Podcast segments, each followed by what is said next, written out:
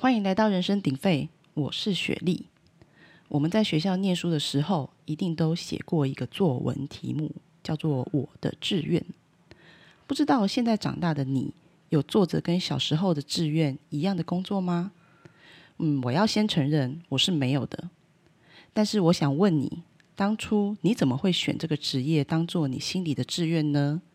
诶，是因为你觉得自己有这方面的天赋？还是只是因为这个职业可能被大家尊敬跟喜欢，又或者是父母对你的期望呢？我小时候的志愿换过好几个，但这次要讲的这个是让我印象最深刻的，而且这个志愿对我的影响到现在还在持续着哦。要聊这个志愿，就要从我小时候开始说起。我小时候住在一个在那个年已经很淳朴的年代里。又更相对未开发及偏僻的地方，诶，就是那种通缉犯要逃亡的时候，就会躲到我们这边来，然后警察还抓不到的那么偏僻。我们这个乡啊，没有电影院，也没有 KTV，连那种很接地气的卡拉 OK 都没有，只有一条街比较热闹，那条街就等于我们这些乡民的命脉。不管你要买民生用品、买制服、绣学号。还是吃三餐宵夜加甜点，那条街上通通都有。我记得小时候有阵子，我爸很爱去街上唯一一家咸酥鸡摊买宵夜吃。这家咸酥鸡是当时我们这个乡唯一的一家咸酥鸡。我的人生第一次味觉被震撼，就是这家咸酥鸡。它的咸酥鸡在炸之前，除了裹上面糊之外，还会撒上大量的芝麻。你知道？芝麻经过油炸之后多香吗？它的咸酥鸡里的面糊有淡淡的甜味，炸的酥酥香香以后，再撒上胡椒粉，这就是我的人生第一次知道什么叫做咸酥鸡的味道。那个咬在嘴巴里，有鸡肉的鲜、面糊的甜、胡椒粉的咸跟芝麻的香，完全让我让我完全偏题了。因为我现在正在流口水，我好像太陷入对咸酥鸡的回忆了。这不是我要讲的故事重点。好，让我们拉回主题吧。与其说我很爱那家咸酥鸡的味道，不如说我爱的是整套购买咸酥鸡的过程，包含咸酥鸡整个摊位的样貌、卖的内容物、使用的调味料，跟老板炸东西的手法，通通让我非常着迷。第一，我超爱整个咸酥鸡摊上满载食材的样子，而且咸酥鸡跟鱿鱼饺一定要堆得高高的，看起来超级满足啊。第二，老板的摊子旁边都会准备很多有把手的红色塑胶小篮子，客人去就会拿着塑胶篮跟夹子选购自己要的食材。有客人点咸酥鸡的话，老板就会把小篮子靠在叠成小山的咸酥鸡上，然后用夹子把咸酥鸡推推推推进篮子里。我莫名的超爱那个画面的。第三，老板把食材丢进油锅里的滋滋声，绝对比不过最后放进九层塔爆香的爽快感。我每次都超期待老板丢一大把九层塔的，超爆超香。第四。炸完以后，就是老板那种很熟练撒胡椒粉的手法。老板会把炸好的咸酥鸡放在圆形的咸酥鸡勺里面，然后右手拿着胡椒罐晃一晃，那个胡椒粉啊，就好像下雨一样淋在刚炸好的咸酥鸡上面。左手甩甩咸酥鸡勺里的咸酥鸡，勺子里的咸酥鸡就会边跳舞边跟胡椒粉完美的融合。最后，老板会很利落的把裹好。胡椒粉的咸酥鸡完美的倒进袋子里，唰的一声，我老伯的宵夜就完成了。这就是我小时候的志愿，我要当带给人们视觉跟味觉享宴的咸酥鸡老板娘。人生就是要这么积极啊！既然有了志愿，就要从小开始勤劳练习。所以，我小时候最喜欢玩的扮家家酒，就是在我家的后院开咸酥鸡摊，然后我当然就是那个老板娘。我的咸酥鸡都是用粘土做的，因为小时候没有什么零用钱，我的粘土就是最便宜的那种清一色的邮差绿。可是，为了丰富我的咸酥鸡摊，我是非常用心的哦。我会把绿色的粘土捏成不同的形状，然后逼我姐姐来买我的咸酥鸡。我还会跟他讲，这个圆形的就是甜不辣啊。然后你看这个搓的长长的，是鱿鱼饺哦。客人选完以后呢，圆形的我就会切成一条一条，假装拿去炸一炸，然后用小碟子装起来，问客人：哎，你要不要撒胡椒粉？我的胡椒粉也不是真的胡椒粉，而是我家后院地上的沙子。我会把沙子均匀的撒在我的假咸酥鸡上，然后交给客人。基本上我都会有一个熟客啦，就是我姐，偶尔也会逼我爸或是我姑丈来买一下，冲一下人气。当然我没有营收，因为只是办家家酒。我姐姐又不会真的拿钱跟我买绿色的咸酥鸡。可是我学到了一件事情，因为我每次把沙子粘在撒在粘土上之以后，那个粘土就不能用了。所以我从小就知道什么叫做成本，成本就是我的眼泪，因为我要哭哭啼啼跟我妈吵着还要买粘土，有了新的粘土，我的咸酥鸡摊才能再开张，不是吗？我稍早说这个志愿影响我很深，是因为我后来确实念了餐饮管理相关的科系。而且我到现在看任何厨艺竞赛的节目，都对那种 slow motion 的料理动作非常的有感觉。而这个志愿之所以没有实现的原因，是随着我越来越长大以后，我发现做咸酥鸡不能开冷气。诶，我这么怕热的人，真的没办法的吧？而且我也发现油烟可能会增加罹患肺癌的几率后，我就放弃了。果然，人随着年龄变大，就会因为各种现实的考量而更动了自己的志愿。我觉得小时候的志愿比较像是一种梦想，毕竟当时年纪小，我们不用去计算很多现实的问题啊。就像现在很多小女生长大不是都很想当 Elsa，可是长大以后，我们大部分都是灰姑娘吧，而且还是没有白马王子的那种。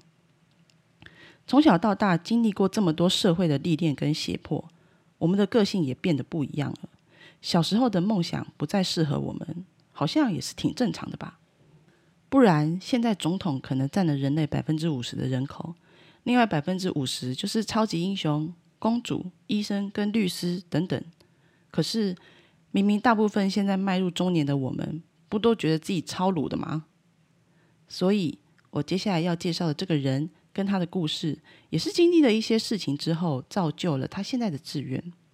好的，不知道大家有没有听过一个工作，叫做什么都不做的出租先生。这个什么都不做的出租先生是一位日本人，目前他的新闻已经在很多国家被报道了。诶，我第一次看到他的新闻是在去年，但当时我并没有点开来阅读，因为那个时候觉得这种奇人异事的新闻可能过一阵子就会不见了。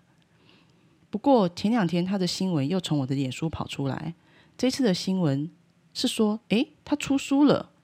哦，这倒是令人感感到还蛮好奇的。那先让我来介绍一下这位什么都不做的出租先生的基本资料。他的名字叫做森本庄司，是日本人，今年三十八岁，身材瘦高，长相一般。大阪大学毕业，已婚，育有一子，原本在出版业工作。他在二零一八年的六月辞去工作以后，因为妻子的支持而开始了什么都不做的出租先生的工作。那以上就是他的一些简单的基本资料。我有去他的推特看了他的照片，觉得他的外形其实很像有头发然后不搞笑的《号角响起》里面的号子。为了方便讲述，接下来我就称呼他为森本先生好了。原本森本先生也是一个一般的上班族，但他在职场上常常因为无所事事而挨骂。比如，主管想在新出版的书籍上附上赠品，就请大家思考一下要送什么赠品好呢？同事们都会很努力的绞尽脑汁想一些吸引客人的特别赠品，然后在会议上非常踊跃的发言。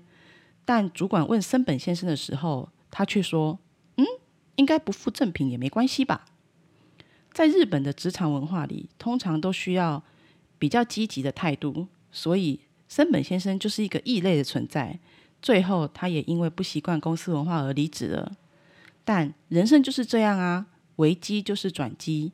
森本先生就是因为在职场被嫌弃无所事事，他才开始思考：嗯，如果能把他无所事事的能力变成一种服务，提供给客户，不知道会怎么样呢？所以他在二零一八年六月离开原本出版业的工作后，森本先生便开始从事什么都不做的出租先生的工作。一开始这份工作是无偿服务，客户只要提出委托申请，然后支付交通费跟餐饮费即可。而森本先生的工作除了陪伴与最简单的应答之外，他其他什么都不做。森本先生说：“基本上我就是把自己租出去。”我的工作就是到任何客户希望我去的地方，然后陪在旁边，不需要特别做什么。而四年来，他接了有四千件的案件，他的客群里面有四分之一是回头客，其中有一个人甚至雇佣他多达两百七十次哦。呃，他接过的委托案种类五花八门，可能是陪人去卖床的卖场试躺床铺。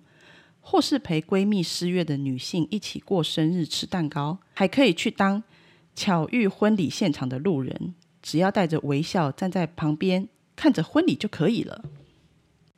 其实大部分的人会委托森本先生，都是因为有想要一个人去做，但是又觉得尴尬，才会请他在旁边陪伴。就像现在很多单身的人，不敢一个人去吃吃到饱，去玩极限游戏，甚至去预定生前契约，这些森本先生都有陪人去做过哦。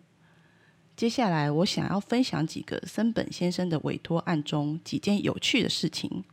首先是森本先生是可以拍照入境的，可是委托人不能要求他摆表情跟过多的姿势。森本先生的第一个委托案就是面无表情的拿着一颗气球让对方拍照，然后还有一次，他被一群女生委托去拍五芒星闺蜜照，森本先生还夺得最中间的 C 位。虽然他的表情通常很面瘫，可是照片反而有一种很莫名的喜感。那如果大家不知道什么是五芒星闺蜜照，你可以上网查查看。再来，我想要介绍一下森本先生最短的雇佣经验。这个委托人呢，是一个上班就容易迟到，但是跟人有约会就会准时的上班族。他为了上班准时，就跟森本先生约早上在某一个地点碰面。一碰到面，付完钱，委托人就去上班了，而森本先生本次的工作就结束。最后，森本先生他不是只做一对一的陪伴，他也可以参加热闹的场合。他有被委托去牛郎店参加牛郎的生日趴，也有被乐团委托去现场演唱会站台。只是你不能期待森本先生跳舞跟喝酒。他基本上都是站或是坐在旁边，脸上也不会有太多表情。我有看到他在台上跟乐团的演出影片，森本先生就是一个超级突兀的存在。因为那个乐团是摇滚乐团诶，你能想象阿妹在演唱会唱三天三夜的时候，全场都站起来嗨翻天了，但有一个长得很像路人的人站在阿妹旁边一动也不动，还没表情吗？这几年呢，随着委托案变多，加上森本先生确实需要养家糊口，他现在也开始收费了。委托金额一万日币到十万日币不等，而他的工作现在不止养活自己一家人，还出书、漫画，甚至还拍成了日剧。他在推特上还有四十多万的追踪，诶，这种人生经历还是标准的无心插柳柳成荫，不是吗？但其实网络上攻击他的人也是不少啦。大多都是批评他，哎，你什么都不做也可以赚钱，很荒唐啊！或者还有人说他根本就是出卖自己的身体之类的。可是我是觉得大家不用看得这么严肃跟腹黑啦，因为他只是做了自己擅长的事情而已，只是刚好他擅长的事情就是什么都不做。我相信对一般人而言，要从事这样的工作，不做一定比做更难。就拿我来说好了，你要我在充满节奏感的。摇滚音乐包围下不晃动身体，很抱歉我办不到。想当年我在小巨蛋参加阿妹演唱会，最后一首三天三夜，阿妹要求歌手不能跳起来，因为会被检举。你知道我忍得有多痛苦吗？因为我们只能垫脚摇晃，而不能尽情嗨，那个感觉逼得我真的要发疯了。或是你要我听一个跟我立场完全不同的人抒发心情，还能还不能主动提出意见？办不到，我一定会忍不住想要回嘴或是给对方建议啊，因为我天生就是很鸡婆的个性。我之前有看简少年上节目，有说一段话，意思大概就是说，我们这辈子很擅长某件事情或者是技能，是因为前几辈子我们都在做类似的事情，经过了几辈子的练习之后，这辈子当然比别人更容易驾轻就熟。所以我想，森本先生可能当了好几辈子的猫吧。只有猫可以这样静静陪伴左右，却不做任何评价。虽然是独立的个体，却又能让人感到温暖。好了，以上就是今天的节目。我希望听节目的你，人生中正在做着自己擅长的事情。但如果不是也没关系啊，我们可以一起努力往这个方向迈进。拜拜。